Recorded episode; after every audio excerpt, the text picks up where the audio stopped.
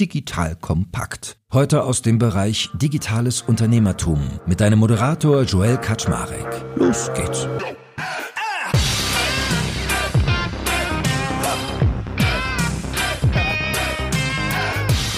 Hallo Leute, mein Name ist Joel Kaczmarek. Ich bin der Geschäftsführer von Digital Kompakt und heute wird es wieder innovativ. Wir sprechen nämlich über die Digitalisierung des Kunstmarktes am Beispiel von NFT und auch noch vielen anderen Dingen. Weil ich habe mich ja gerade ein Stück weit mit dem Thema NFT beschäftigt, will natürlich auch verstehen, was sagen denn die wirklichen Künstler dazu? Ist das da wirklich ein Thema? Aber insgesamt bin ich ja jemand, der immer versucht mal zu verstehen, wie verändert die Digitalisierung eigentlich Branchen und heute am Beispiel von Kunst. So, und da habe ich mir eine super spannende Gesprächsrunde zusammengebaut. Ich entschuldige mich bei allen Genderfreunden, dass es heute so eine Sausage Party ist, aber alle drei Jungs, die heute da sind, haben einfach so spannende Sachen zu erzählen, dass ich nicht widerstehen konnte, sie einzuladen. Und zwar ist das einmal mein guter Freund Kai Imhof, aka Ross. Kai war bei uns schon mal in unserem Promi-Format zu Gast. Kai ist einer der besten, wenn nicht sogar der beste Street Artist in Deutschland. Er wird das gleich abmoderieren, weil er ein bescheidener Mensch ist. Er stellt sich auch gleich mal en Detail vor, aber ich kann euch sagen, in Sachen digitale Kunst, Straßenkunst und so hat er richtig viel auf Kasten, macht spannende Dinge.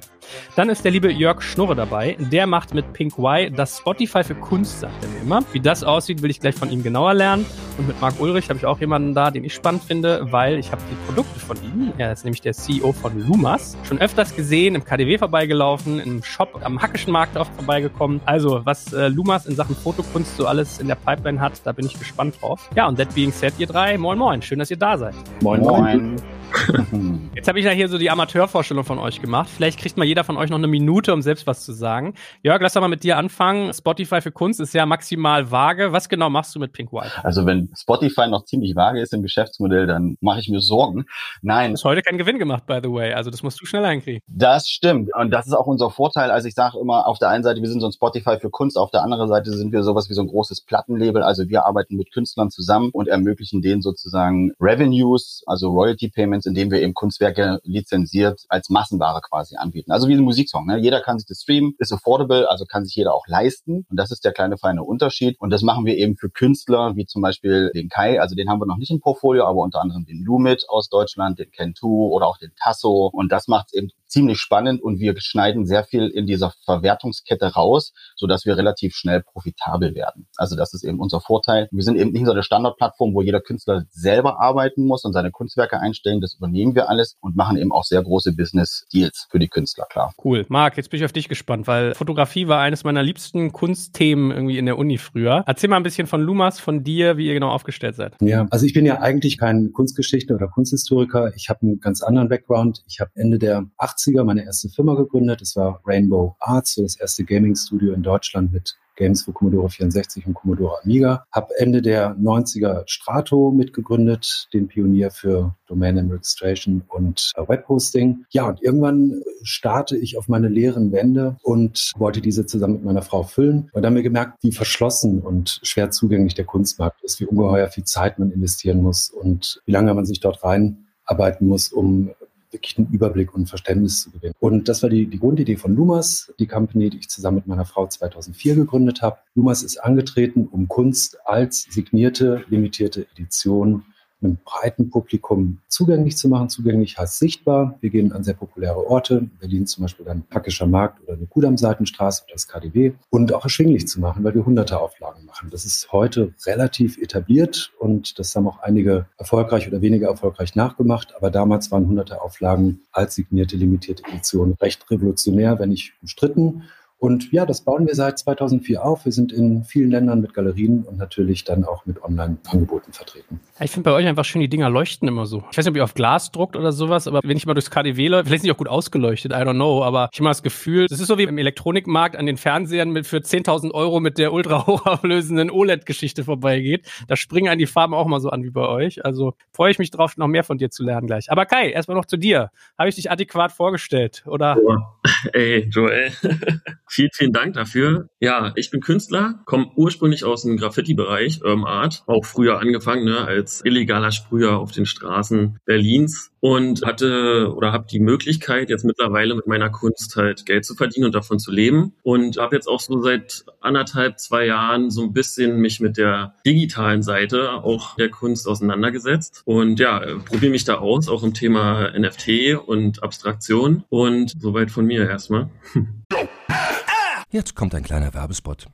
Aufgepasst! Wusstest du, dass HR-Teams heutzutage mit mehr Aufgaben denn je konfrontiert sind? In der aktuellen Studie HR Trends, die Zukunft der Personalarbeit 2024 von Sage, wurden HR-Teams aus sieben verschiedenen Ländern und über 20 Branchen befragt, um top aktuelle Insights in der Entwicklung des Personalwesens zu geben. Sage entwickelt HR-Tools und Software für dein Unternehmen, um Lohnabrechnungen, Personalmanagement, Buchhaltung und mehr zu vereinfachen. So, und die Studie von Sage zeigt unter anderem, dass ganze 91% der HR-Teams angeben, dass ihre Arbeit Arbeitsbelastung im letzten Jahr zugenommen hat, aber gleichzeitig glauben 79 Prozent der Befragten, dass Automatisierung ihre Prozesse zukünftig verbessern und Zeit sparen kann. Ebenfalls spielt auch KI eine große Rolle. Derzeit nutzen etwa ein Drittel bereits Chatbots wie ChatGPT in ihren Prozessen und circa drei Viertel der PersonalleiterInnen sind sich bereits sicher, dass KI die Arbeitsweise im HR revolutionieren wird. Du merkst, die Studie ist vollgepackt mit Statistiken, überraschenden Erkenntnissen und Tipps für HR-Führungskräfte, die vorankommen wollen und zeigt eine Momentaufnahme der sich stetig wandelnden Rolle von HR heute. Am besten schaust du dir die Studie HR-Trends, die Zukunft der Personalarbeit 2024 selbst an. Unter digitalkompakt.de slash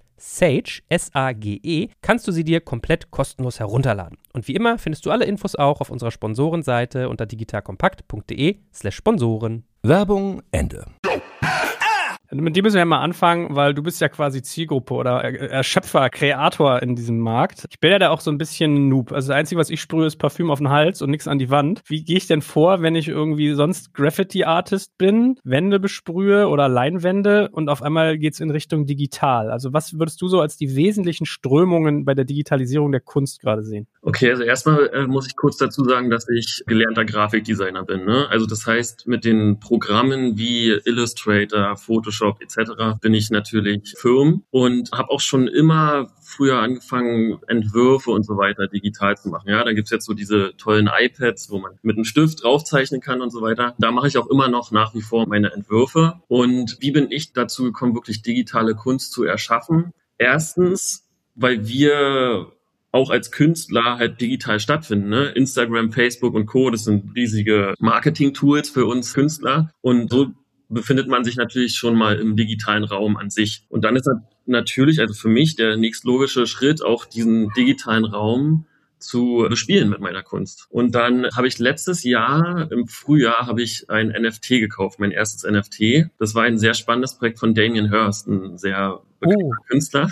Und der hat ein super spannendes Konzept. Das ist wirklich ein schönes Beispiel auch für unsere Diskussionsrunde heute. Und zwar hat er gesagt, es gibt 10.000 NFTs von einem Werk, was ich erstellt habe. Jedes NFT ist ein Unikat. Und ihr als Käufer könnt euch im Nachhinein entscheiden, wollt ihr das NFT behalten oder verbrennt ihr das sozusagen, so nennt man das, burnt das NFT, es wird sozusagen von der Blockchain runtergeholt und ihr bekommt ein physisches Werk also das physische Äquivalent dazu. Und das stellt natürlich diese grundsätzliche Frage danach, was ist jetzt irgendwie bedeutender, ja, oder was ist für den Sammler irgendwie interessanter? Die digitale Kunst oder das physische Werk weiterhin, womit er ja auch weltbekannt geworden ist. Und genau, das hatte ich gekauft und dann habe ich gesehen, am nächsten Tag auf der Handelsplattform, auf einer Online-Handelsplattform, gehen die Kurse in die Höhe extrem, ja und hab's dann auch verkauft mit einem Riesengewinn. Und das war so der Punkt, wo ich das erste Mal dachte, okay, NFTs ist irgendwie ein spannendes Ding, weil ursprünglich habe ich dieses Kunstwerk von Damon Hirst gekauft, nicht weil ich das NFT haben wollte, sondern ich wollte es eintauschen gegen dieses physische Werk. Ne? Ich dachte mir für meine Wohnung,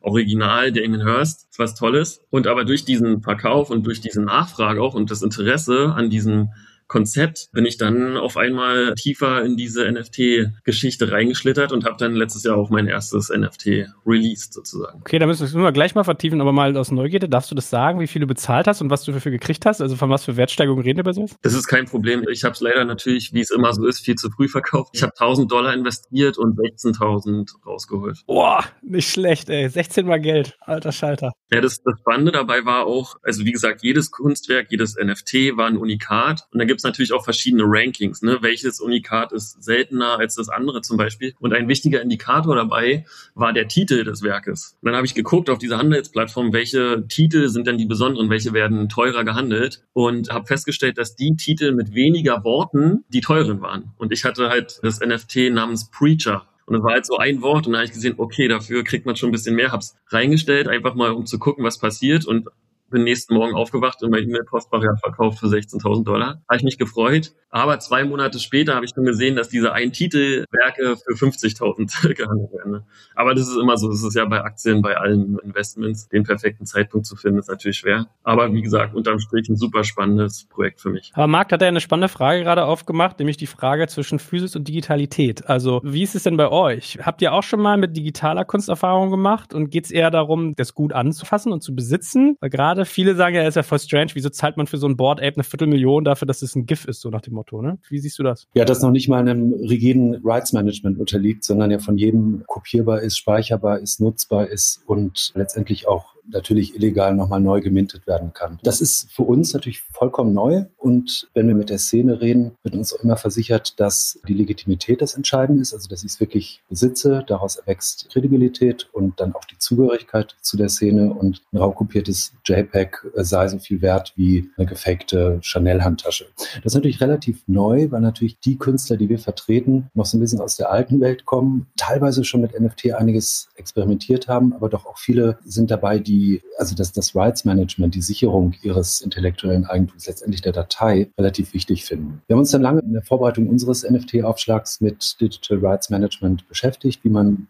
diese JPEGs sichern kann, auch wenn uns die Szene sagt, es sei völlig unnötig. Wir finden das doch einen interessanten Aspekt. Aber du bist natürlich vom Protokoll her inkompatibel und man könnte es nicht mehr auf OpenSea im Sekundärmarkt verkaufen. Also den Konflikt haben wir noch nicht komplett gelöst. Aber insofern ist es für uns eine neue, spannende Welt, die so ganz eigenen Gesetzen folgt. Was ich spannend finde, ist, dass der NFT-Markt, der erfolgreiche NFT-Markt, sehr stark in Collections denkt. Also es ist nicht mehr ein Künstler, der fünf NFT macht, die er für bedeutsam hält, sondern das sind neue Player von Azuki bis Board Yacht Club, die 10.000, 20.000 Creatives machen, Variationen einer Grundidee, einer Grundgestaltung, die ich teilweise kaufe, ohne zu wissen, was ich kriege, wo ich mich äh, mit zehn Metamasks an verschiedenen Stellen um Whitelisting bemühen muss, um überhaupt Zugriff auf das NFT zu kriegen. Und dann entsteht ein ich glaube, es ist schon ein spekulativer Sekundärmarkt, der eben diese Wertzuwächse ermöglicht, die Kai gerade beschrieben hat. Das sind schon sehr viele neue Mechaniken und Mechanismen, die finden wir sehr spannend. Aber wir glauben auch, dass der NFT-Markt noch sehr frühphasig unterwegs ist, vielleicht mit dem Internet 2000 vergleichbar. Wir erinnern uns, dass Angela Merkel selbst 2005 noch sagte, das Internet ist für uns alle Neuland. Und insofern glaube ich. 2013 hat sie das gesagt, ist es noch Neuland.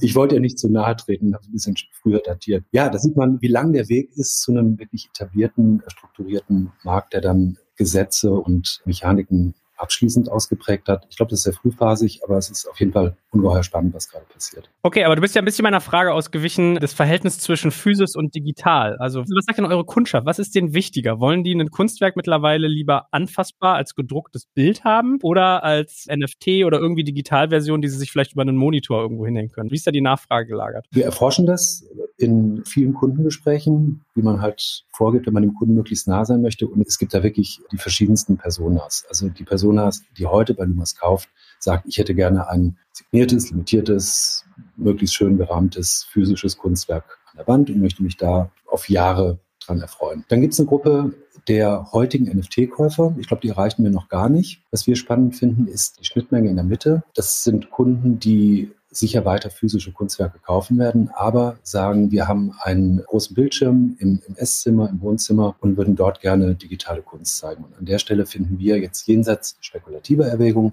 NFT ist natürlich eine sehr spannende digitale Kunstform, arbeiten auch in einem Player, der unsere und andere NFTs auf eine sehr schöne Art und Weise, wie wir finden, auf Digitaldisplays jeglicher Art mit jedem Betriebssystem ansehbar, verfügbar macht. Und dann entsteht ja im Grunde erst ein Use Case jenseits dieses Ich bin dabei, ich bin Early Adapter, ich kann das in meinem Club erzählen und spekuliere damit. Also wir versuchen mit diesem Player dann auch einen Use Case für unsere bestehenden Kunden zu schaffen. So, Jürgen, jetzt kommt ja eine spannende Frage auf. Die beiden haben ja eben schon das Thema Digital Rights Management oder vielleicht soll man auch sagen Unikat-Faktor Einzigartigkeit angerissen. Ich habe ja immer in meinem letzten NFT-Podcast mit dem Theo Pham gesagt, alles klar, NFT hat jetzt deswegen so einen Boom, weil man erstmalig digitale Kunst machen kann, wo man absichern kann, dass es ein Original ist. Also du kannst natürlich hingehen und kannst von einem NFT irgendwie einen Screenshot machen und als den Handy-Hintergrund haben, dann hast du auch digitale Kunst, aber die Authentizität oder auch diese Handelbarkeit, die mag Park gerade meinte vom originären Stück, hast du natürlich nicht. So, und du hast ja, glaube ich, eine bisschen andere Haltung zu Einzigartigkeit als ich. Genau. Also ich würde schon mal noch mal ganz vorne anfangen, eben auch zu der Frage, was ist jetzt digital? Ja, auch ein digitalisiertes Kunstwerk. Also das war ja die Ursprungsfrage auch zu Kai. Wie kriege ich das Graffiti von der Straße auf den Bildschirm, ja, indem wir es digitalisieren über eine äh, wirklich ganz simpel Fotografie oder Scanning. Ja, und somit hat man diesen Schritt auch geschafft. In der Musikbranche ist das völlig üblich. Da muss man allerdings unterscheiden, was ist elektronische Musik und was ist elektronische Musik.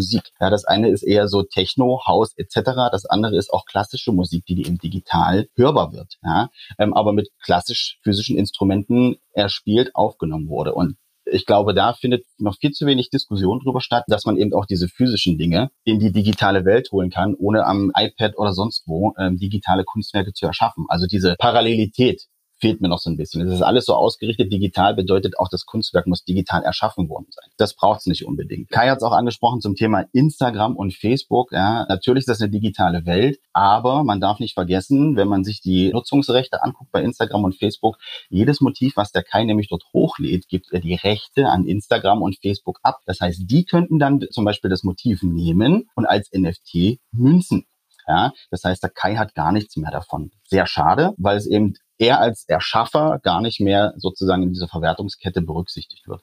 Und da setzen wir halt so ein Stück weit an. Wenn ich jetzt immer gefragt werde, was macht jetzt Pink so speziell, gerade wenn es um NFTs geht, ich würde es mal so beschreiben, dass wir den Prägungsprozess und den Verkauf des Originals entzerren und dazwischen eine Mehrverwertung erstmal stattfinden lassen, wie bei jedem Musiksong. Und wir kennen das, und das ist auch das, was ich jedem Künstler empfehle, nicht gleich zum Anfang sowohl das physische Original zu verkaufen als auch das digitale. Besten Beispiele kommen aus der Musikbranche, gerade Bob Dylan, nachdem er 120 Millionen Alben, also Kopien von seinen Musiksongs verkauft hat, hat er sich jetzt entschieden, die Rechte zu verkaufen oder zu veräußern. Und erst die physischen Rechte, also die Reproduktionsrechte für knapp 400 Millionen. Und dann hat er nochmal für 250 Millionen die Rechte an seinen Lyrics und den Noten. Ja? Und das ist eben, wo ich sage, gerade über diese Reproduktionsmöglichkeit können wir eben auch eine wesentlich höhere Transparenz ermöglichen, wo welcher Wertzuwachs ist. Also wir kennen das ja aus der Musikbranche, aus der Literatur, aus dem Film. Das, was am meisten gestreamt ist, ist in den Top 10 oben oder in den Top 100. Bei der Kunstbranche ist das nach wie vor der höchste Verkaufswert. Beeple steht oben mit 69 Millionen und jeder fragt sich, wo kommt Beeple her? Also der hat irgendwie keine wirkliche Historie als Künstler und kriegt 69 Millionen und seitdem springen alle auf diesen NFT-Hype auf. Aber das ist ja mal ein ganz interessanter Gedanke. Jetzt verstehe ich auch, was du meinst, weil wenn wir über Kunst reden, dann ist man irgendwie manchmal, merke ich immer so schnell abgebogen in Richtung optische Kunst, visuelle. Und bei visueller Kunst ist man schnell bei Sammeln, ist man schnell bei ein Original und sonst nichts. Und diesen Gedanken, dass man Reproduktionen hat, deren Konsum quasi schon eine Funktion erfüllt, soweit hatte ich gar nicht gedacht. Und da ist das ganz interessant. Aber Kai, wie ist denn so deine Berührung damit, was Jörg gerade meinte? Also funktioniert das, dass man einfach Reproduktionen kauft? Muss man trotzdem limitieren, weil Kunst lebt ja auch ein bisschen von Exklusivität. Ja, das würde ich auf jeden Fall sagen. Ne? Also klar, wenn man jetzt hört, irgendwie es gibt 10.000 Board Apes, dann klingt das erstmal wie eine große Zahl. Aber wie man ja auch an den Preisen sieht, ne, gibt es einfach einen riesen Demand. So, es gibt einfach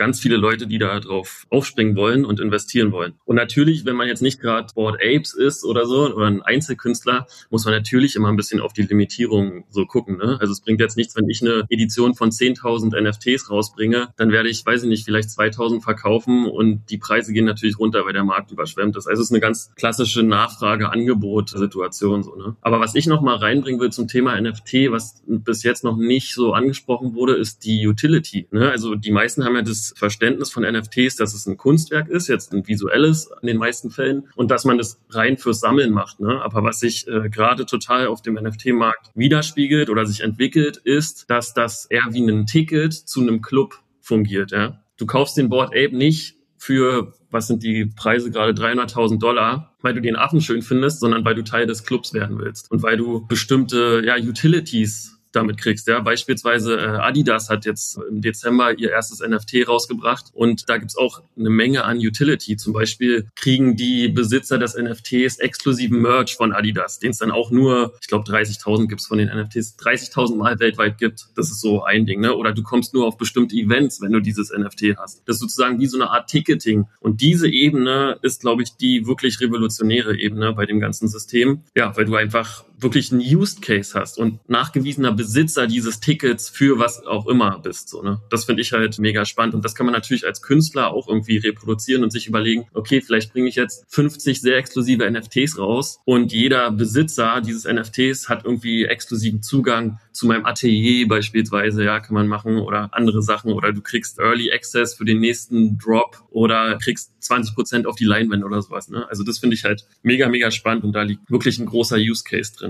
Habe ich deine Frage beantwortet, Joel? Ja, Jörg hat gerade die Hand gehoben, jetzt dachte ich, was kommt von ihm? Da würde ich sofort einhaken. Also auch das ist eigentlich nichts Neues. Man kennt das aus der Musikbranche. Es gab Platten, es gab CDs und dann gab es Special Editions. Da gab es eben nur, keine Ahnung, Zehntausender Auflage. Da waren nochmal zwei Zusatzsongs drauf und so weiter und so weiter. Aber das ist eben auch das Spannende, eben sowas ein Stück weit in die Kunstbranche auch zu adaptieren ne? und auch so eine Membership. Und das ist eben auch das, wo eben total viel Mehrwert für die Künstler entstehen kann. Aber, und auch das ist wieder der Punkt bei Board Apes Yacht Club, der Originalkünstler ist aus dieser Verwertungskette rausgeschnitten. Dieser gute Mensch oder diese gute Frau heißt Seneca und sie moniert eben, ja, es war eine Auftragsarbeit, sie hat ein bisschen Geld dafür gekriegt, alles gut, ja, aber jetzt an dieser kompletten Wertentwicklung und sonstiges hat sie überhaupt keine Rechte mehr dran. Auch das ist ein großes Problem im NFT-Markt. Viele wissen gar nicht, welche Rechte sie damit kaufen, aber es war schon also in der physischen Welt eigentlich so, dass manche ja behauptet haben, wenn sie das Original gekauft haben, dass sie alle Rechte daran haben, also das reproduzieren dürfen und so weiter und so weiter. Das ist nicht der Fall. Ja, wobei sich ja schon, ich nehme mal das ERC 721-Protokoll, also Ethereum, typische Ethereum-NFT, die Möglichkeit bietet, im Smart Contract zu hinterlegen, dass auf jedem Sekundärtrade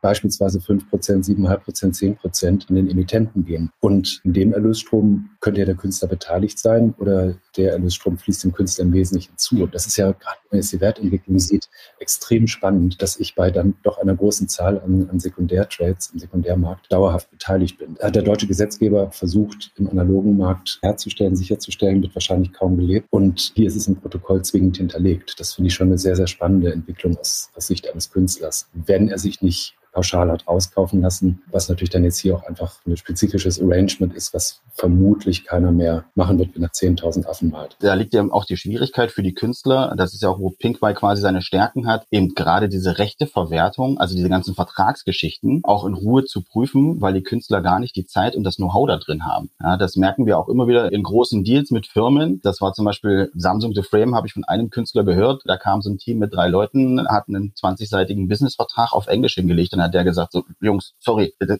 kann ich weder lesen, das verstehe ich nicht, ich kann den Deal mit, ihr könnt euch jetzt eine, eine Leinwand mitnehmen für 100.000, da könnt ihr damit machen, was ihr wollt, unterschreibe ich euch, aber diesen Vertrag unterschreibe ich nicht, weil ich ihn einfach nicht verstehe und das ist ja auch das, glaube ich, was, was Kai als großes Problem oder Herausforderung hat. Er muss sich um die Social-Media-Kanäle kümmern, er muss sich um Anfragen kümmern und so weiter, um die ganzen Verträge, ja, und die Frage ist, wann soll er dann noch Kunst machen? Und genau da erlösen wir Künstler von diesen Aufgaben. Da kann ich kurz einhaken. Also glücklicherweise habe ich jetzt auch ein Management, die unterstützen mich bei den Verträgen vertraglichen Sachen. Nochmal ganz kurz zu dem NFT-Künstler-Konstrukt. Deswegen ist es, glaube ich, sehr, sehr wichtig, wer mintet das Kunstwerk ne? und wie mintet man das. Wie Marc auch schon meinte, Verträge sind da sehr wichtig. Also wenn ich beispielsweise mein Kunstwerk an eine Galerie gebe, die wollen ein NFT minten, dann muss ich natürlich dafür sorgen, dass die Verträge entsprechend sind, dass ich bei jedem Weiterverkauf auch mit beteiligt werde und so. Ne? Aber das sind, glaube ich, so Sachen, da muss man einfach noch ganz viel Education betreiben. Ne? Das sind also standardvertragliche Sachen. Aber wie Marc auch schon gesagt hat, für mich als Künstler ist es einfach mega geil, wenn ich jetzt auf die Plattform gehe. Das ist ja auch sehr einfach alles zu machen. Beispielsweise OpenSea ist so die größte Plattform noch im NFT-Bereich. Dann kann ich halt wirklich selber auch definieren beim Sekundärverkauf, wie viel Prozent ich davon kriege. Also ich kann rein theoretisch 30 Prozent da angeben ne? und werde halt immer beteiligt bei jedem Weiterverkauf. Und wenn deine Marke als Künstler oder du als Künstler wächst, dann wird es natürlich exponentiell steigen. Ne? Das ist halt, halt super spannend. Genau. Ich glaube, hier entsteht aber auch nochmal ein neuer Aspekt, den, den ein Künstler betrachten muss. Und dann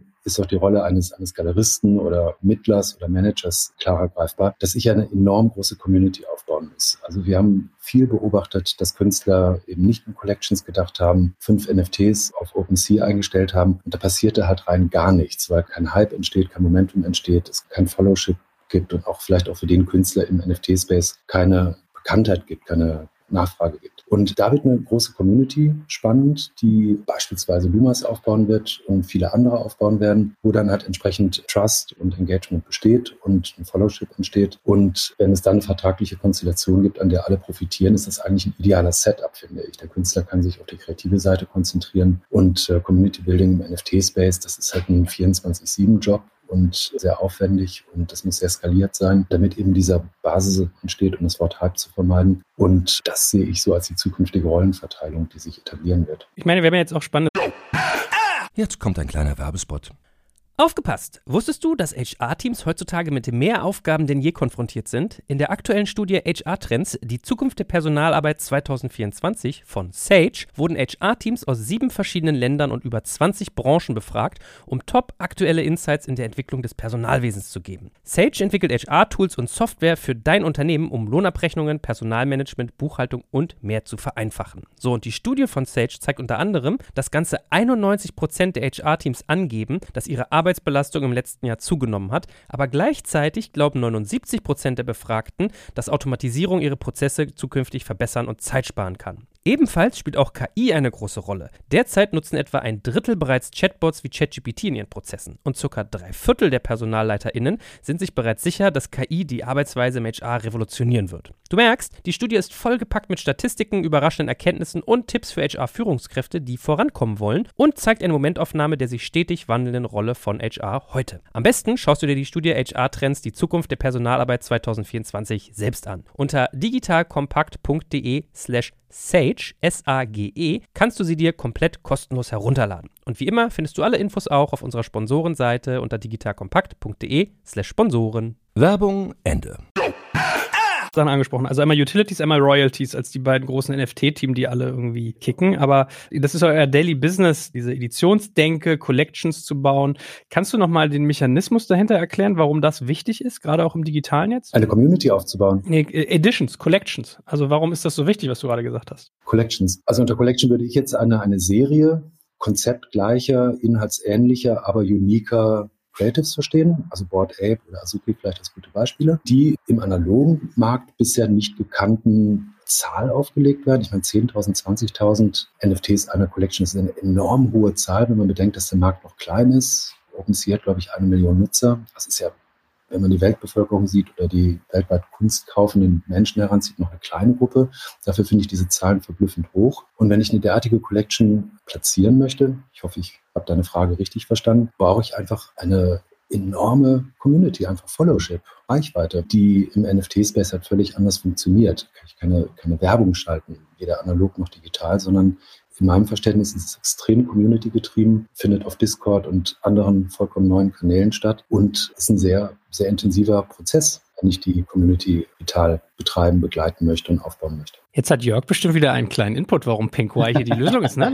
Jedes Mal wieder deine Eigenwerbung hier einführst. Nein, nein, nein, nein, aber also das ist ja das Spannende, was ich auch mal sage und warum wir zum Beispiel mit größeren Graffiti- und Street Artists zusammenarbeiten. Die bringen halt auf Instagram und Facebook schon eine Community mit. Also die haben Follower. Also wenn ich zum Beispiel jetzt in Kentusi oder auch Dakai mit als Ross, die haben 120, 117.000 Follower. Ja, wenn die ein Bild posten, da kriegen die innerhalb von drei Stunden 5.000 Likes. Jetzt mal, ne? ohne einen Cent für Marketing ausgeben zu müssen. Wo ich dann sage, genau, das ist das Spannende, da ist diese Community schon da. Aber wir sehen in der Tat, dass dieser Sprung in die NFT-Szene oder in die NFT-Welt total schwierig ist. Also auch One-Up, ja, sehr große Graffiti-Community oder Crew, die weltweit sehr bekannt ist und auch sehr gefragt ist, die haben auch NFTs eingestellt und die gingen jetzt nicht wirklich, also das waren eher so Ladenhüter, ne? Weil sie eben auch, auch gemerkt haben oder was wir sozusagen daraus als Fazit ziehen, dass die Fanbase auf Instagram eine andere ist als in den NFTs. Und da muss man nochmal unterscheiden. Und wir gehen natürlich an diese Fans ran auf Instagram und sagen, pass mal auf, du kannst jetzt vielleicht das NFT für 1000 Euro nicht leisten, aber wir ermöglichen dir eben, dass du so einen Download kriegst für 99 Cent für Smartphone, hast sozusagen dein Kunstwerk, was du cool findest, auch, ja, wie so ein Musiksong und du hast den Künstler unterstützt. Und das ist ja das, was die Fans eigentlich wollen. Sie wollen den Künstler ja auch unterstützen. Und bisher müssen sie Screenshots machen und selbst der Screenshot, den kannst du auf dem Smartphone schon gar nicht richtig nutzen, für, äh, wenn du das im Instagram gemacht hast. Und B ist es ja auch ein Stück weit illegal. Ne? Das ist ja das auch, was die AGBs bei Instagram und Facebook wiederum sagen. Ja, das finde ich jetzt auch nochmal ein super spannendes Ding, weil ich habe das Gefühl, der NFT-Markt besteht gerade hauptsächlich aus, sag ich mal, Technik-Nerds. 2012 in Bitcoin eingestiegene meistens junge Menschen, ne, die halt einfach das als Investment sehen. Natürlich finden die dann auch das cool, wenn der Affe irgendwie gut aussieht und eine coole Sonnenbrille auf hat. Aber wirklich diese Kernkunstszene, ich glaube, da sind wir noch ganz, ganz am Anfang. Ich sehe das auch, äh, es kam mit JR. JR ist einer der größten zeitgenössischen Urban-related Künstler. Der hat NFTs rausgebracht für 0,08 Ether. Das sind, glaube ich, 300 Dollar oder sowas. In einer offenen Edition und davon hat er, glaube ich, 1000 Stück verkauft gekriegt. Und auf dem Zweitmarkt werden die noch gar nicht gehandelt. Das heißt, ich habe das Gefühl, dass wir jetzt, was die Kunstszene angeht, ganz, ganz am Anfang sind und genau jetzt ein sehr guter Punkt ist, auch zu investieren, weil diese große Community, die Tausende von Ether bezahlt, die kennen diese ganzen, sage ich mal, richtige, also jetzt das ist nicht despektierlich gemeint, aber diese richtigen Künstler kennen die gar nicht. Die kennen sich mit der Kunstszene nicht aus. Die kennen sich mit guten Investments im Blockchain-Bereich aus, aber kennen halt einen JR nicht. Oder da gibt's noch ganz viele andere Künstler, wo ich mir gerade denke, ich versuche die alle irgendwie zu kaufen, weil ich denke, in zehn Jahren wird der Kunstmarkt nicht ersetzt durch NFTs, das auf gar keinen Fall und auch nicht durch die digitale Kunst, aber auf jeden Fall ergänzt im ganz großen Maße. Also das ist für mich ganz logisch, dass du, wenn du eine physische Leinwand in der Königgalerie beispielsweise kaufst, dass du NFT-Äquivalent dazu auch kriegst, was du auch handeln kannst und so weiter. Ne? Also da sind wir, glaube ich, ganz, ganz am Anfang und das ist gerade eine Riesenchance als Investment, auch meiner Meinung nach. Man sieht das ja auch an der äh, noch komplett abweichenden Ästhetik. Also wenn man mal CryptoPunks über Board Apes bis Azuki nimmt, das ist ja eine ganz, ganz eigene Ästhetik, die auch eher Avatar getrieben ist, dass ich eben durch die Verwendung meines NFTs an vielen Stellen als Avatar meine, meine Zugehörigkeit dokumentiere und damit entsprechend Kredibilität aufbaue. Wenn wir CryptoPunks in der Lumas-Galerie hängen würden oder in einer beliebigen anderen Berlin-Mitte-Galerie hängt, würde das ja Befremden auslösen oder Irritationen auslösen. Also ich glaube, die Traktion wäre extrem gering. Und äh, umgekehrt, genau wie du es beschrieben hast, Kai, würde wahrscheinlich die heutige NFT-Szene, das, was wir so als etablierte Kunst im analogen Kunstmarkt verstehen, dann nicht collection-lastig genug finden und wahrscheinlich von der Ästhetik her teilweise auch gar nicht gutieren wollen. Und das muss erst noch zusammenwachsen, indem die NFT-Community in den Kunstmarkt migriert und der heutige Kunstmarkt viel stärker noch in die NFT-Welt migriert. Und das ist ein spannender Prozess, der steht noch komplett bevor. Das sind heute, glaube ich, noch recht getrennte Welten. Wir hatten es ja alle, glaube ich, schon gesagt, der NFT-Markt heute ist auch sehr spekulativ getrieben. Jetzt in Damien Hirst für 1000 Kaufe, für 16.000 Verkäufe, hat man ja Feuer gefangen und wird jetzt vielleicht nicht zum Daytrader, aber wird natürlich versuchen, dann in der Szene sich dementsprechend weiter umzutun. Aber das bringst du echt ganz gut auf den Punkt, dass man beide Welten so ein bisschen zusammenbringen muss, ne? Versuchen. So gefühlt hat der Kunstmarkt oder die großen Sammler noch kein Verständnis so richtig für NFT, was da geht und so weiter. Und die NFT-Community kennt sich halt einfach auf dem Kunstmarkt nicht aus, ne?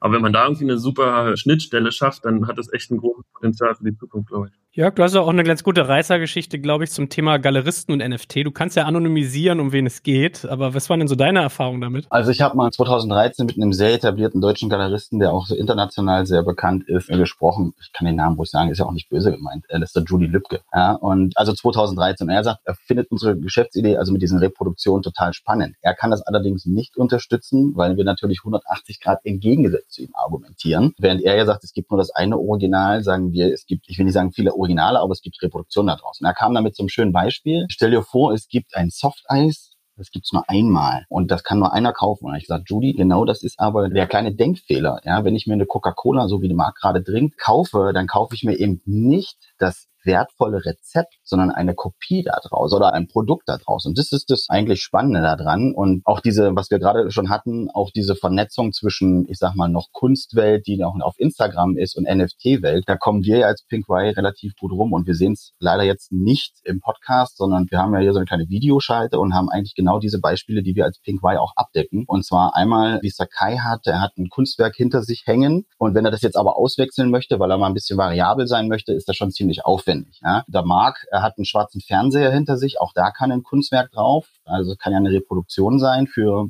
11,99 Euro, wie man sich eigentlich auch einen Film bei Amazon kauft. Und das gleiche auch zum Beispiel bei mir, wenn ich jetzt nicht zeigen will, in welchem Büro ich sitze, dass ich mir quasi ein Kunstwerk in den Hintergrund ziehen kann auf Videokonferenzen. Und genau diese Mehrverwertung findet bisher noch nicht statt, wo du aber eine große Zielgruppe abholen kannst und dann eben auch sagen, pass mal auf, wenn du das spannend findest von diesem Künstler, können wir dir mehr Infos geben und können dich sozusagen auf dieser Reise ja auch informativ ein Stück weit mitnehmen. Guck mal, jetzt gibt es zum Beispiel eine Ausstellung, die ist vielleicht in deiner Nähe, weil wir gesehen haben, wo du das Bild runterlädst, ja, ist der Künstler auch gerade für eine Ausstellung? Und eben auch dann zu sagen, jetzt gibt es eine Special Edition als Druck oder als NFT ja, und da sind wir sozusagen oder wollen wir sehr stark aktiv werden, um genau das zu ermöglichen. Aber ich erinnere mich an eine andere Geschichte von dir, dass du irgendwie mal erzählt hättest, du wolltest einem bekannten Galeristen NFT mal nahebringen. Erinnerst du, was ich meine? Ja, na, ja, der Kai hat das auch gerade angesprochen. Und zwar die Königgalerie war 2019 eine Konferenz und die hatten sich quasi oben eingemietet, um den großen Hauptraum zu nutzen für ihre Abschlussveranstaltung. Und ich war da eingeladen und habe gesagt, ich würde da gerne eine große LED-Leinwand hinstellen und einfach mal zeigen, was Pink Wine macht. Und zwar Kunstwerk digital dort dargestellt. Und dann wurde ich doch aus der Galerie verwiesen mit einem sehr aggressiv beleidigten, ich will nicht sagen Ton, aber so in der Art, man war so ein bisschen, das war 2019, Ende 2019 und man meinte so, äh, das ist keine Kunst. Und dann kriege ich ein paar, also jetzt, das war jetzt vor ein paar Wochen von einem Freund, Fotos zugeschickt über WhatsApp, der sagt, ich stehe gerade in der Königgalerie, genau oben in diesem Raum, eine riesen Leinwand aufgestellt und ein NFT läuft sozusagen digital drauf. Und da denke ich mir so, oh, das ist sehr interessant. Ja? Also als ich das vor zwei Jahren angesprochen habe, da war das noch keine Kunst. Jetzt, wo es aus den USA quasi wieder rüberschwappt, ist es Kunst und jetzt muss man sofort dabei sein. Das ist auch das, was ich so ein Stück weit in der Kunstbranche so ein bisschen bemängle, also auch in Deutschland, dass wir über zukünftige Fragen und Themen eigentlich gar nicht nachdenken, sondern immer erst abwarten, bis es aus den USA kommt. Das war ein ganz gutes Beispiel. Ich habe das bei Jörn König auch gesehen, in, dem, in diesem beeindruckenden Raum mit einem, einer Displaytechnik, die ich vorher noch nie gesehen hatte. Das war Refik Anadol mit einer Fotografie basierenden, aber letztendlich komplett digital erstellten, sehr beeindruckend animierten Arbeit. Und ich erwähne es, weil das, glaube ich, genau diese Schnittstelle ist. Das funktioniert im klassischen Kunstmarkt, natürlich nur in digitaler Form, also auf einem Screen verschiedener Größe. Gibt es auch, glaube ich, in verschiedenen Größen. Aber das müsste, ich bin da außenstehend, ist eine Einschätzung, das müsste halt auch im NFT-Markt funktionieren. Und daraus kann man ja auch Collections schneiden, die dann diese Breite bieten, die eine Collection typischerweise hat. Also wenn wir über diese Schnittmenge zwischen NFT-Ästhetik, NFT-Community und klassischem Kunstmarkt reden, finde ich den Refik Anadol ein sehr, sehr gutes Beispiel, wo der gemeinsame Nenner liegen könnte. Kai, ansonsten lass uns doch mal nachzeichnen. Du hast ja gesagt, du hast selber auch schon NFT rausgegeben. Hast du da auch eine Collection gemacht? Wie läuft das? Wie hast du es promoted? Was war denn so deine direkte Erfahrung als Macher quasi? Also das erste NFT, was ich verkauft habe, war ein Unikat tatsächlich. Und da habe ich mich mit einem 3D-Designer, Mark Pantenburg heißt der, zusammengesetzt. Und ich habe ja immer diese Chaos-Ästhetiken. Das sind so 3D-anmutende, abstrakte, ja, die spüre, sage ich jetzt mal, die ich immer halt 2D auf eine Leinwand gemalt habe und die aber 3D oder dreidimensional wirken sollten so. Und dann war für mich natürlich das Experiment total interessant, mal zu gucken, wenn man das jetzt wirklich mal animiert und wirklich 3D aufbaut, ja. Da habe ich mir halt den Markt dazu geholt und wir haben das als Videoanimation noch mit einem Sound unterlegt. Da habe ich gesagt, ach komm, das lade ich jetzt mal hoch auf so eine Plattform auch. Das war Foundation heißt die. Die war so eigentlich für so Unikate, sag ich mal, so damals so mit die beste und hab's hochgeladen. Dann habe ich gesehen, ja, okay, der erste bietet schon 0,2 Ethereum oder so. Ne? Das, das war für mich so, oh geil, hier gibt's überhaupt jemand, der das haben will. So, ne? Und tatsächlich hat sich das hochgeboten. Jetzt sind kein Riesensummen im Unternehmerkreis, aber für mich war das damals als mein erstes NFT super äh, spannend und zwar zwei Ethereum, das waren so 8000 Dollar. Und was für mich dabei auch super, super spannend war, dass es ein mega guter Sammler ist. Äh, Mondoir heißt der. Und der ist wirklich in der NFT-Szene und auch auf dem Kunstmarkt auch äh, bekannt. Der sammelt oder hat jahrelang klassische Kunst gesammelt und ist jetzt einer der größten Sammler überhaupt. Ne? Und das ist nämlich ein, ein weiterer Punkt, was die NFTs so interessant macht für Künstler. Du kannst auf der Blockchain immer nachverfolgen, wer wann was gekauft hat. Das heißt, ich mit meinem Kunstwerk, bin jetzt in der Collection von dem Mondoir, der einer der größten Sammler überhaupt im Space ist. Und alle sehen, der hat was von Ross gekauft. Ne? Und das ist natürlich einfach ein super Tool für die nächsten NFT-Releases. Genau, das war so meine erste Erfahrung mit den zwei Ether, die ich da verdient habe. Ging erstmal ein Teil an Mark und den Rest habe ich dann reinvestiert in NFTs selber. Und dann hatte ich jetzt noch mal eine Collection von 20 NFTs gemacht, die wir auch verkauft haben für einen super Preis. Genau, auch animiert und so weiter. Jetzt kommt ein kleiner Werbespot.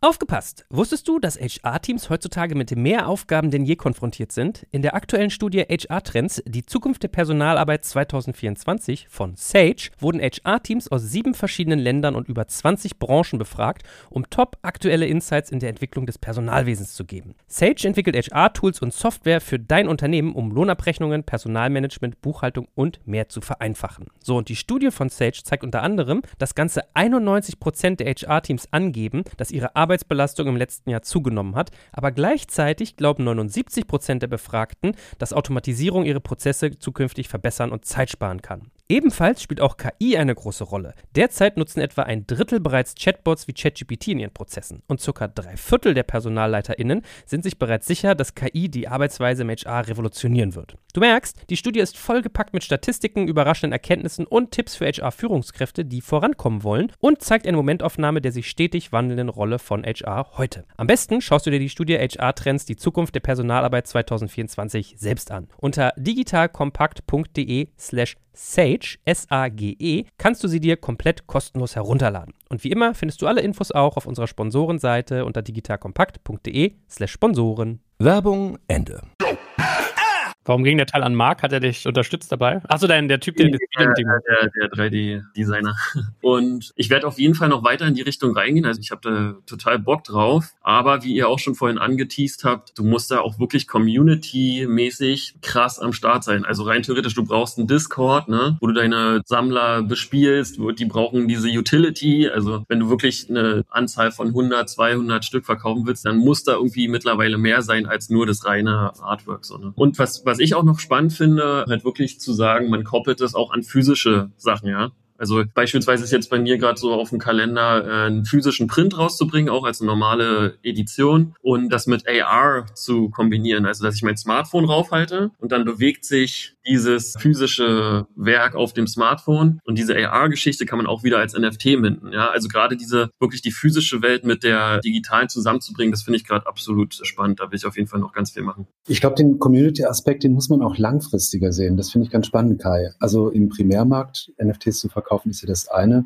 aber dann im eigenen Interesse, auch im Interesse der Erstkäufer im Primärmarkt, muss ja das Momentum am Laufen gehalten werden, damit der Preis eben nicht implodiert, was man ja auch relativ häufig sieht, dass es danach halt dann zu dramatischen Preiseinbrüchen kommt. Also insofern ist die dauerhafte Begleitung der Community schon extrem wichtig, glaube ich. Ich bin ganz bei dir, was Utilities angeht. Wir werden auch viele NFTs mit dem Recht, einen Print zu erwerben, koppeln. Wir würden den NFT vermutlich nicht burnen lassen, sondern bestehen lassen. Aber es gibt ein einmaliges Printrecht. Das können wir von unserer Heritage natürlich perfekt abbilden. Ich glaube aber auch, dass viele Utilities noch vage sind. Das sind Tests, Thesen, Skizzen und es wird spannend zu sehen sein, was sich dort wirklich durchsetzt. Also ich glaube, Early Access auf den nächsten Drop, auf den nächsten Mint, das wird mit Sicherheit bleiben und ein wesentlicher Treiber sein. Aber ob ich dann das Recht in Sao Paulo an irgendeinem Event teilzunehmen jetzt für wirklich relevant halte, wird man sehen müssen. Das wird wahrscheinlich ein kleiner Kreis von hochinvolvierten Insidern sein, die ein derartiges Utility kaufrelevant finden. Was ich aber als Frage dazu nochmal spannend fände, wäre, Marc, welche Rolle kommt denn dann eigentlich dem Galeristen zu oder Playern wie dir? Weil theoretisch hättest du ja hier auch so eine Art Agency-Möglichkeit, also dass du so wie Kai gesagt hat, ich habe jetzt ein Management, dass du sagst, ich mache so standardisierte Verträge, ich berate dich, ich habe quasi eine eigene Community auch, selbst als Galerist oder als, ich weiß gar nicht, wie ihr euch selber verpackt, ob ihr Händler seid, ob ihr Galerist seid oder irgendwas dazwischen, die du anzapfen kannst. Also ist das für euch nicht auch voll die Opportunity? Also wir verstehen uns als Editionsgalerie, also als eine Form von Galerie, die halt Auflagen verkauft in der analogen Welt und das werden wir in der digitalen Welt genauso machen. Und natürlich kann man in der digitalen Welt eine Galerie bypassen. Also jeder Künstler kann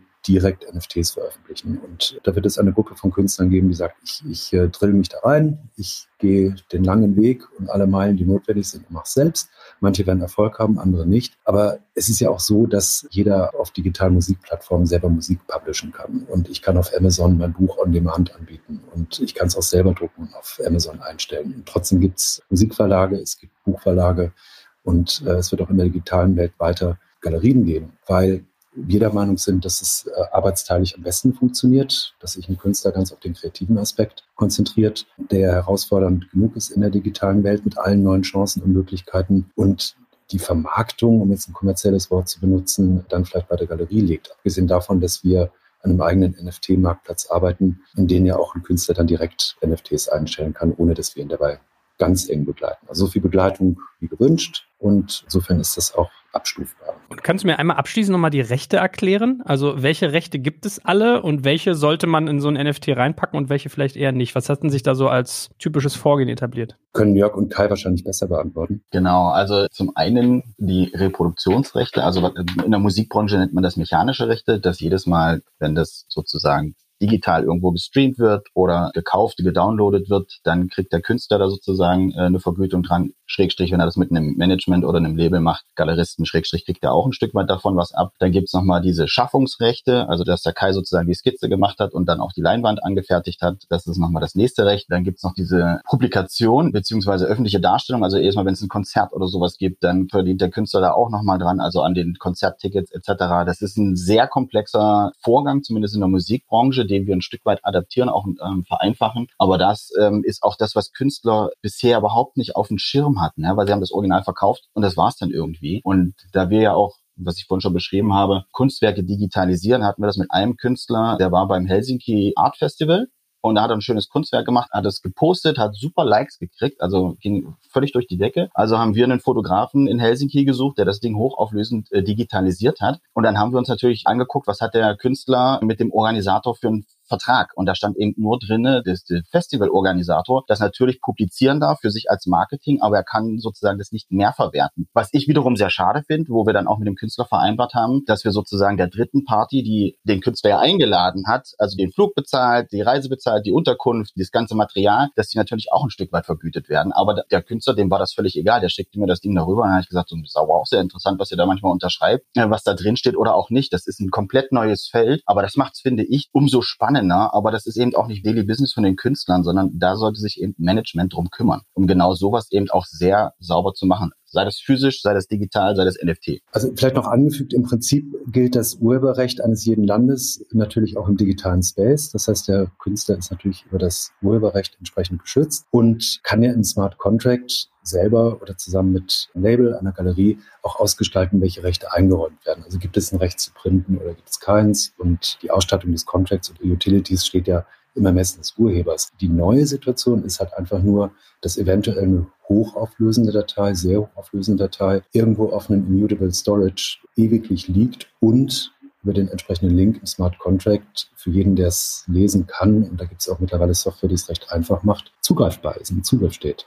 Und das ist halt einfach eine neue Situation, über die man sich äh, dann klar werden möchte. Wenn man zum Beispiel im klassischen Kunstmarkt diese JPEGs natürlich schützt. Aber das ist ja im physischen genau das Gleiche. Also ich habe ja ganz häufig diese Diskussion mit den Künstlern. Wie kannst du denn schützen, dass jetzt jemand nicht das JPEG tausendmal reproduziert? Das geht bis zu einem gewissen Punkt, aber darüber hinaus nicht. Und dann sage ich immer, pass mal auf, ich bestelle mir jetzt einfach einen Druck von dir, nehme den aus dem Rahmen, fotografiere den, also habe das JPEG und reproduziere das wie kannst du als Künstler das gerade schützen? Und dann gehen meistens die Kinnladen sehr weit runter und sage ich, genau das ist der Punkt. Einen hundertprozentigen Kopierschutz wird es nie geben, auch bei den NFTs nicht. Ja, also ich habe zum Beispiel mir den Board Ape von Jimmy Fallon auf seinem Twitter-Kanal runtergeladen. So, Rechtsklick, Download, fertig war's. Weil ich einfach das Motiv cool finde und jetzt nicht, mir wäre es natürlich noch lieber gewesen, wenn ich hätte den Künstler unterstützen können. Und ich glaube, das ist ja die Herausforderung für viele, eben zu sagen, die sehen das irgendwo und finden das cool und wollen es auch haben und wollen es aber auch gar nicht illegal machen. Das ist ja auch die, ich sag mal, die Netflix-Philosophie ein Stück weit, die sie lange vor sich hergetragen haben, gibt den Leuten, was sie wollen, wann sie es wollen, in den Formaten, denen sie es wollen, zu einem halbwegs fairen Preis. Und sie werden es eher legal machen als illegal. Und da ist die Kunstbranche bisher noch gar nicht irgendwie auf diesem Fokus. Das ist auch total spannend, weil es wirklich auch am Anfang, gerade als die NFTs hochkamen, gab es ganz viele Leute, die haben sich angemeldet auf einer Plattform, haben sich Banksy genannt und haben ein NFT reingestellt und alle dachten, das ist jetzt ein Banksy, ne? Und haben dann da weiß ich nicht, wie viel Ether verdient. Aber auch da gibt's jetzt mittlerweile natürlich diese Verifizierungsdinger, ne? Also beispielsweise bei OpenSea, diese große Plattform, da habe ich auch so einen kleinen blauen Haken und da musst du halt nachweisen, dass du der entsprechende Künstler und so weiter bist. Und deswegen ist es, glaube ich, für die Künstler auch wirklich wichtig, zumindest im Smart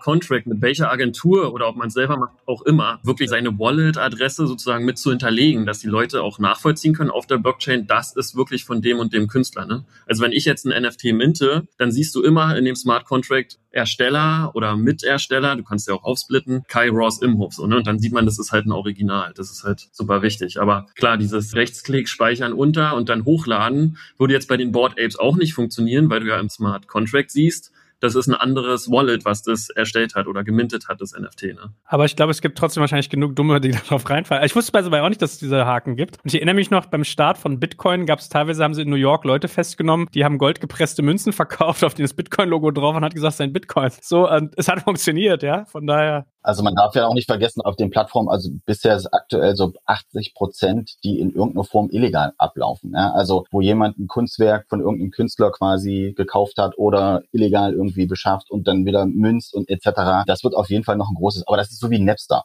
Anfang der 2000er zum Thema Musikbranche. Ja. Nur es fehlt irgendwie finde ich, noch große Player in der Kunstbranche, die eben das auch wirklich gut übernehmen. Das fehlt halt. Wobei ja eigentlich erschreckend ist, dass es ja noch nicht mal gefälscht ist, wenn ich mir von Ross jetzt ein Kunstwerk kaufen würde und er seine Rechte nicht ordentlich gemanagt hätte, dass ich sogar dürfte, dass ich sogar seine Kunst da einstellen dürfte. Es wäre ein Original Ross, deren Rechte ich einfach habe. Jetzt sind wir deutsch, das ist Urheberrecht ein bisschen anders als in den USA. In den USA kannst du ja sagen, kaufst dir die Gaga den Song ab und dann ist da nichts mehr mit Urheberrecht. Ne? Von daher, das ist ja eigentlich krass. Na gut, äh, Marc, du wolltest auch noch was dazu sagen. Ja, ich glaube einfach, das sind die wilden Tage, die Entwirrung der Pionierzeit. Das wird sich relativ schnell bereinigen. Also ich glaube nicht, dass es dauerhaft ein Problem sein wird.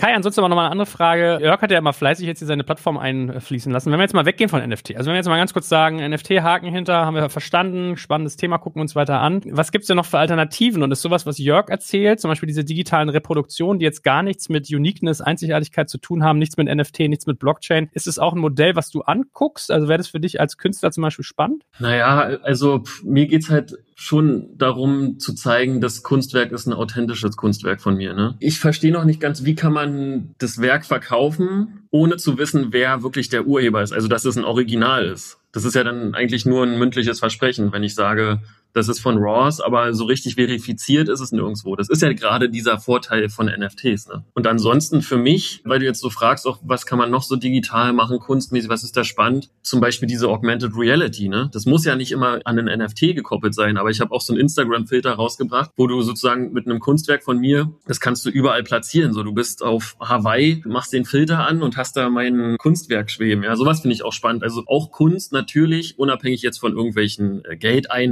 Oder einzigartigen Kunstwerken trotzdem natürlich zugänglich zu machen. Also das finde ich auch spannend, ne? Und da hast du halt mit Augmented Reality eine Riesenwelt, die du bespielen kannst irgendwie. Oder beispielsweise, keine Ahnung, ich könnte jetzt an Alexanderplatz fahren, hol meinen Instagram-Filter raus, lass das Ding da schweben, weißt du, und poste das bei Instagram zum Beispiel. Also das macht halt Spaß, sowas, so sich da auszuprobieren ausprobieren und so. Jörg, du wolltest uns noch was sagen vielleicht? Ja, also äh, ich würde mal mit dem letzten Punkt anfangen. Also das finde ich natürlich auch spannend jetzt zum Thema auch Metaverse. Ja, wie kann das zum Beispiel weitergehen? Und ein, ich sag mal, sehr bekannter Künstler, Namensvetter vom Ross, der Cause, ja, in den USA, hat jetzt als erster Künstler, als Urban Art Künstler in Fortnite eine Ausstellung gemacht. So, erstens, das finde ich total spannend. Und was ich zum Beispiel noch spannender finde, warum wir auch das als Thema so ein Stück weit haben, wenn wir zum Beispiel jetzt den Kai, also den Cause mit seinen Linien haben, das kannst du dir in Fortnite in der Ausstellung angucken, also schon das erste Mal auch nochmal zusätzlich Geld verdienen. Und B finde ich es nochmal spannender, wenn das dann, also die aus dieser Leinwand zum Beispiel diese Linien, sich irgendwie in dieses Spiel reinmorfen und eine eigene Charakteristika auch haben oder das zum Beispiel für dich als Skin wird. Ja, also da sind ja die Spielwelten noch extrem offen und das finde ich auch spannend. Ne? Und aber jetzt nochmal auf Kai zum ursprünglichen Punkt zu kommen, bei der Musik ist das ja nichts anderes. Ne? Du bist Musiker, du hast das Mastertape, ja, gehst, bist beim Plattenlabel, das haben die meistens mitfinanziert, dass du das aufnehmen kannst. Natürlich hast du einen Vertrag und das Plattenlabel bringt es raus. Und genau das ist das, was wir am Ende des Tages machen. Ja? Und wir gehen jetzt zum Beispiel daher und sprechen also in 14 Tagen oder in ein paar Wochen mit Netflix die ja gerade selber auch ein paar Probleme mit ihren Nutzern haben oder ihre Nutzerzahlen runtergehen, wo wir sagen, sprecht doch auch mal neue Zielgruppen an. Bisher kann man ja Netflix nur nutzen, wenn man aktiv draufschaut. Aber was ist zum Beispiel mit dem passiven Watching? Ja? Also, dass ich mir wie beim Kochen im Hintergrund einen coolen Musiksong anmache, kann ich mir jetzt zum Beispiel auf dem Fernseher eben auch ein Kunstwerk einstellen und dann habe ich zum Beispiel im Business Meeting Room, ja, wo auch meistens schwarze Fernseher hängen, eben ein Kunstwerk. Das ist sehr affordable und ja, es ist ein Kurs, ja, und der Kurs hat dran verdient, aber es ist eben nicht das Original. Den meisten ist das auch völlig wurscht. Ja? Also ich will ja auch nicht das Mastertape von einem Musiksong kaufen oder das Originalmanuskript von einem Buch. Und selbst wenn ich mir einen Ferrari nicht leisten kann, bin ich doch froh, wenn ich mir das kleine Modellauto 1 zu, keine Ahnung, 40 oder 1 zu 20 kaufen kann für 30 Euro. Selbst dann hat ja Ferrari dran verdient. Also damit der Künstler quasi. Ne? So. Ist aber eigentlich eine ganz geile Idee, zu sagen, äh, es gibt so eine Netflix-Sparte, so ein Genre, irgendwie Stillbild oder sowas, Standstills, und dann machst du halt quasi da hinten dein Hinten. Finde ich gar nicht so doof. Aber okay, Marc hat auch noch einen Input. Ja, da, da sind wir tatsächlich dran. Das passt ganz gut. Also bei NFT geht es ja um Eigentum. Also ich habe eine Art öffentliches Grundbuch, das ist trusted, transparent, immutable und zeigt mir sogar noch die gesamte Provenienz auf. Aber der NFT kreist um Eigentum. Wir glauben, das ist eine Ausprägung. Die andere Ausprägung, ähnlich wie Jörg es beschrieben hat, ist dann tatsächlich gar nicht mehr Eigentum. Und wir arbeiten an einer App, die kommt Mitte des Jahres raus, heißt Art Stream und die bietet dann ähnlich, wie Jörg beschrieben hat, so Spotify ähnlich, Playlisten ähnlich, eine Art Show, die ist teils frei, teils kostenpflichtig, aber das ist dann halt einfach eine überschaubare monatliches Entgelt, also kein großes Investment, ich besitze es nicht, ich kann es mir anschauen, mich dran erfreuen und es sehr stark personalisieren und mich, ja, einfach für den Moment dran freuen und am nächsten Tag schaue ich mir was anderes an. Und das sehen wir auch als eine ganz spannende weitere Ausprägung des digitalen Kunstmarktes, also ein Spotify-artiger Losstrom für uns und die, die mitmachenden Künstler und Rechteinhaber. Weil Eigentum ist ja gar nicht mehr unbedingt notwendig. Jetzt kommt ein kleiner Werbespot. Aufgepasst. Du kennst es doch sicherlich auch. Der Frühling ist im vollen Gange, es müsste mal wieder geputzt werden oder auch ausgemistet. Also wir haben das Thema auf jeden Fall gerade, denn nach unserem großen Live-Treffen von unserem Business Club Makers and Shakers missten wir gerade unseren ganzen Keller aus und dabei gibt es auch Dinge, da habe ich gar keine Lust, die aufwendig ins Internet zu stellen, sondern suche Hilfe. Und zwar haben wir da einen spannenden Partner, den kennst du bestimmt auch schon, denn mit Rebuy kannst du deine gebrauchten Artikel, wie zum Beispiel Bücher, Musik, Filme oder Technik wie Smartphones, HiFi und vieles mehr verkaufen. Komplett stressfrei, ohne lästige günstiges Erstellen von Anzeigen und vor allem ohne stressige Kommunikation mit KäuferInnen. In nur 30 Sekunden findest du heraus, wie viel Geld du für deine Artikel bekommst und wenn dein Artikel im Lager von Rebuy angekommen ist, bekommst du das Geld ganz automatisch schon sechs Tage später ausgezahlt. Also, mach's wie wir, spar dir doch einfach das Text- und Abfotografieren deiner Schätze und besuche direkt Rebuy. Unter digitalkompakt.de slash Rebuy habe ich dir eine Weiterleitung eingerichtet und alle Infos findest du wie immer auch auf unserer Sponsorenseite unter digitalkompakt.de slash Sponsoren. Werbung Ende. Ich meine, das spannend eigentlich ist, meine letzte Frage, die ich mir vorgenommen hatte für euch, war eigentlich zu sagen, wir haben immer nur über den Kauf, den Weiterverkauf, den Handel von Kunst geredet, aber gar nicht über das, was Kunst eigentlich ausmacht, das Zeigen, also die Darstellung. Ja? Und deswegen finde ich ganz cool, dass wir jetzt in so einem, genau in dem Eck gelandet sind, dass man sagt, es geht ja auch irgendwie darum, die Kunst irgendwo zu zeigen und wo zeige ich die denn eigentlich? Und Jörg, vielleicht kannst du ja noch mal ein bisschen Input geben. Du hast ja vorhin diese Samsung The Frame Story erzählt. Also für alle Hörerinnen und Hörer, die das nicht kennen, Samsung The Frame ist ein Fernseher, der mit so einer Art Bilderrahmen drumherum kommt, stromoptimiert und man kann sich da, also man kann da auch Fernseh gucken, aber vor allem geht es darum, man kann halt Kunstbilder darstellen lassen und es gibt so eine Art Galerie, die Samsung pre-installed schon bietet. Da kann ich mir Kunstwerke kaufen oder äh, so ein monatliches Budget, glaube ich, auch investieren, so eine Art Abo, dann kann ich offen oder es gibt auch ein paar Free. Wie ist denn da so die Welt gestaltet momentan? Also bei Samsung ist es leider, also ich finde das Gerät super und auch die Denke dahinter. Die sind ja 2017 gestartet und haben gesagt, TV wenn it's on, Art wenn it's off. Also wenn man das Ding ausschaltet, muss der nicht einen schwarzen Kasten haben, sondern kann hinten ein Kunstwerk draufziehen. Leider haben die Kollegen bisher noch nicht so richtig verstanden aus meiner Sicht und das kriege ich so aus, aus, äh, ich sag mal, internen Gesprächen auch so ein bisschen mit, was sie da eigentlich machen. Also sie sammeln nicht die Daten und wissen eigentlich nicht, was sich jeder Nutzer genau anschaut, ja, und wo dann sozusagen auch das Feedback zu einem Künstler kommt, etc. Und der nächste Punkt ist, die haben mittlerweile, also die sind 2017 gestartet, eine Kollektion von 1500 Kunstwerken. Das ist, also wenn Spotify gesagt hätte, wir gehen mit 1500 Songs global an den Start, hätten alle gesagt, alles klar, macht das mal und wenn ihr groß seid, dann geben wir euch auch ein Investment. Und was auch für die die Herausforderung ist, also die haben jetzt zwar mit dem Louvre 40 Kunstwerke von irgendeinem toten Künstler. Das ist total spannend für eine sehr kleine Interessentenschicht. Das spricht aber gerade jüngere Leute überhaupt nicht an, ne? die zum Beispiel Follower beim Kai sind. Die sagen so, ja, ich würde mir so ein Gerät vielleicht auch kaufen, aber dann brauche ich auch die Kunst da drauf. Und das fehlt halt so ein Stück weit. Hat das jetzt die Frage überhaupt beantwortet? Ja, halbwegs. und der Punkt ist eben, wesentlich mehr Content zur Verfügung zu stellen und diese Schnittstelle zu den Künstlern, die für uns relativ einfach ist als Pinkwire, weil wir eben selber aus der Graffiti-Szene kommen. Ich nehme seit 30 Jahren Spraydosen in die Hand. Unser Krixel ist dabei vom Stylefile-Magazin und da haben wir einen ganz anderen äh, Zugang, den andere Akteure nicht haben, obwohl sie zwar viel Geld hätten, aber eben mit Geld kann man sich eben diese Street Credibility eben nicht kaufen. Und warum das für uns so spannend ist, Graffiti Street Art, das zeigen ja auch, ich sag mal, Studien von Artnet. Also die größten besten Künstler eigentlich der letzten 30 Jahre kommen alle aus der Graffiti Street Art Ecke. Ob das ein Basquiat ist, ob das ein Keith Haring ist, ob das da Kors ist und so weiter. Banksy, ja. Und das ist aber auch das, was eine jüngere Zielgruppe anspricht. Und denen musst du Kunst relativ einfach vermitteln. Die finden das cool. Ich vergleiche das immer mit dem Crazy Frog Klingelton. Ja? Also ich meine, wir haben alle Klingeltöne auf unserem Telefon. Warum muss man sich so ein Crazy Frog kaufen? Ja? Und dann stelle ich immer die schlaue Frage, wisst ihr eigentlich, wie viel Geld dieses Ding eingespielt hat? Ich habe ein Buch mal drüber, in meinem Buch das mal aufgeschrieben. Ich müsste es wissen, aber ich habe es vergessen. Neun Millionen hätte ich jetzt gesagt. Nein, 400, knapp 400 Millionen. Also fast eine halbe Milliarde hat dieser stupide, dumme Klingelton eingespielt, würde ich mal so überspitzt sagen. Und das ist doch das Spannende, wenn der Künstler genau da dran verdienen kann und immer noch das Original hat, weil dann kannst du sagen, jetzt verkaufe ich das Original und einer kann sich das leisten. Aber dann hast du eben eine wesentlich höhere Transparenz über diese Wertentwicklung, weil eben eine große Nachfrage da ist, als es bisher im NFT-Markt. Das ist alles noch, aber da bin ich auch bei Markt. Das wird sich in den nächsten Jahren auf jeden Fall zetteln. Und aber diese spannenden Spielfelder außerhalb von dem Kunstinvestment, sondern auch das Ansehen und auch zeigen, das ist ja auch, also eine unserer weitere Aspekte, ist, du kannst dir beim Google Chrome Browser kannst du dir in den Einstellungen ein Kunstwerk als Startmotiv einstellen. Die haben eine relativ kleine Auswahl, weil die zwar Google Arts and Culture haben, aber eben nicht die Rechte daran. So. Und auch denen fehlt wieder der Zugang zu Künstlern und es gibt keine große Plattform weltweit, die ihnen das ermöglicht. Microsoft, genau das Gleiche. Auf jedem Rechner, wo Microsoft als Betriebssystem aufgespielt ist, schaltest den Rechner an, siehst du jedes Mal eine schöne Landschaft. Also eine Landschaftsfotografie. Relativ Standard, ist toll, aber es ist standardisiert. Und wir haben jetzt auch mit den äh, Kollegen äh, Gespräche und die sagen, ja, Kunst wäre endlich mal eine neue Form, unsere User anzusprechen. Und für die ist es eben nicht nur spannend, als Feature und auch nicht nur für den Nutzer als Feature, sondern die Daten, die da draus auslesbar sind. Ne? Also welcher Nutzer guckt sich welches Kunstwerk an, was kann ich über den noch rausfinden, etc. Das ist doch das Spannende dahinter, also diese Datenevaluierung. Ja, auch das, was zum Beispiel Spotify macht. Spotify weiß genau, wenn du mit einem Auto unterwegs bist in der Stadt und du fährst 70 km/h, wo 50 km/h ist, dann fangen die automatisch an zu sagen, okay, vielleicht sollten wir mal den Takt ein bisschen runterdrehen und vielleicht stellen wir dich, dir beim nächsten Song einen ein, der ein bisschen entspannter macht. Und das ist doch das also diese, wo Kunst quasi auch gesehen und genutzt werden kann, genauso eine Videokonferenz. Ich kann meinen Teamkollegen gerade zeigen, dass ich mir ein RAWs gekauft habe. Ja, zwar ein kleines Incentive, also er hat jetzt nicht viel dran verdient, aber die Masse macht es ja dann aus. Deswegen, das ist ja auch das, was wir machen. Wir sind eben nicht nur eine Plattform, sondern wir machen diese großen, also wollen diese großen B2B-Deals für die Künstler machen. Wo wir natürlich Netflix eine Kollektion anbieten, da ist mal ein Ross dabei, da ist ein Lumit dabei, da ist ein Ken2 dabei, da ist ein Futura dabei, da ist vielleicht mal ein Dime dabei.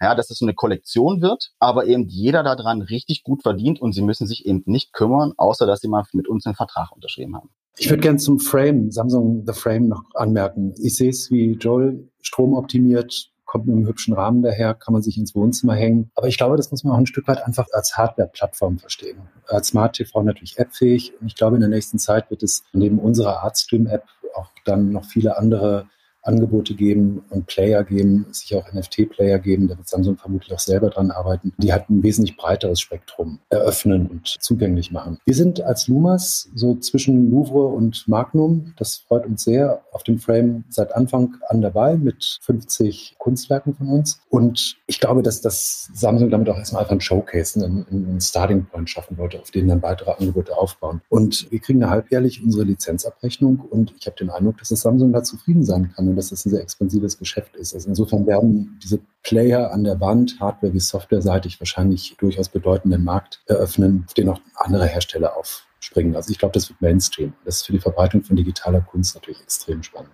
Gut, ihr Lieben, also, ich habe eine Menge gelernt. Ich muss mal wieder hier zu Marc in so einer Galerie. Ich werde Kai mal fragen, ob er mir für meine Meetings mal so einen geilen Hintergrund designen kann und mich ein bisschen bei NFTs berät, welche Künstler ich kaufen muss. Und Jörg ist hier meine zweite Anlaufstelle in Sachen Kunstkennerei. Er hat viel Spaß gemacht, ihr Lieben. Und ich glaube, das können wir bestimmt nochmal fortsetzen äh, bald, weil da wird sich ja so viel tun demnächst. Also, es gibt so viele Ecken, die man auch hätte beleuchten können. Von daher hat viel Spaß gemacht und danke euch. Ich danke euch ebenfalls. Vielen Dank, war schön dabei zu sein. Ciao, bis demnächst. Ciao, ciao. Ciao, ciao. Danke fürs Zuhören beim Digital Kompakt Podcast. Du merkst, hier ziehst du massig Wissen für dich und dein Unternehmen heraus. Wenn du mit uns noch erfolgreicher werden möchtest, abonniere uns auf den gängigen Podcast-Plattformen. Und hey, je größer wir werden, desto mehr Menschen können wir helfen. Also erzähl doch auch deinen Kolleginnen und Kollegen von uns. Bis zum nächsten Mal.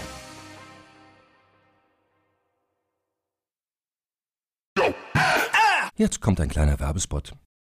Aufgepasst! Bist du auf der Suche nach einem Profi, der für dich komplexe Geodaten sinnvoll integriert und sie auf interaktiven Karten visualisiert? Dann möchte ich dir unseren Partner Nucubator vorstellen. Das Ziel vom Nucubator-Team ist es, dich bei der Prozessdigitalisierung zu unterstützen und aus den ganzen täglich anfallenden Geodaten einen echten, nutzerfreundlichen Mehrwert zu schaffen. Dabei geht Nucubator ganz besonders auf deine Anforderungen ein, um die Software zu bauen, die deine USPs digital widerspiegelt und den NutzerInnen der Software den größtmöglichen Nutzen liefert. Und um das für möglichst viele Betriebssysteme, Geräte und Anwendungsfälle umzusetzen, setzt das Nucubator-Team auf etablierte Webtechnologien, mit denen sie schnelle und effiziente Anwendungen für Desktop und mobile Geräte entwickeln. Geodatenvisualisierung ist für Unternehmen in vielen verschiedenen Branchen relevant, zum Beispiel auch in den Bereichen Tourismus, Logistik und im Außendienst. So wurde zum Beispiel bereits ein digitales Smart Farming Tool für die Agrarwirtschaft gebaut, mit dem Satellitenbilder, Wetterdaten und Standortdaten interaktiv verarbeitet werden. Nucubator baut dabei nicht nur Kartenlösungen, sondern entwickelt für dich maßgeschneiderte Webanwendungen und Apps.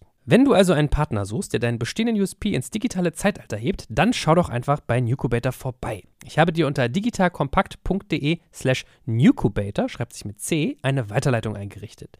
Und wie immer findest du alle Infos auch auf unserer Sponsorenseite unter digitalkompakt.de slash Sponsoren. Werbung Ende.